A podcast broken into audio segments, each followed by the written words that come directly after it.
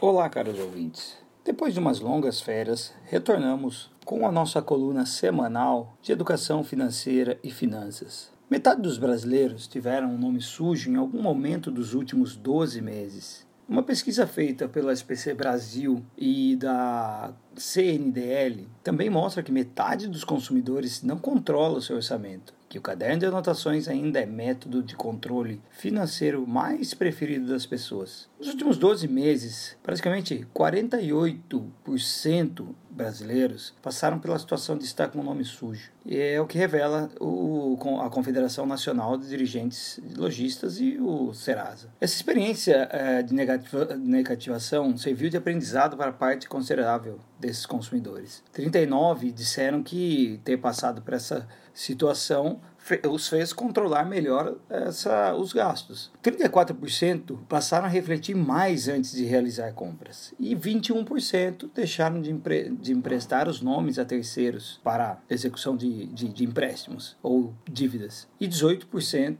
evitaram fazer compras no cartão de crédito, que hoje é o maior meio de endividamento do brasileiro. A negativação, normalmente, a negativação do CPF, normalmente é uma experiência difícil, traumática, porque insere na vida da, da, das pessoas uma série de restrições de consumo, é, sentimento de vergonha, é, sentimento de muitas vezes de impotência. E alguns consumidores eles passam uh, muitas vezes a exercer um melhor controle da sua vida financeira financeira depois de vivenciarem essa experiência negativa. Mas muitas pessoas, mesmo com o nome negativado, não mudaram seu modelo de gestão financeira não mudaram sua forma de pensar é, no dinheiro, de se relacionar com o dinheiro, mesmo diante de um cenário de dificuldades econômicas do país. O importante, principalmente numa época de início de ano, que a gente começa a planejar também financeiramente o nosso ano, planeja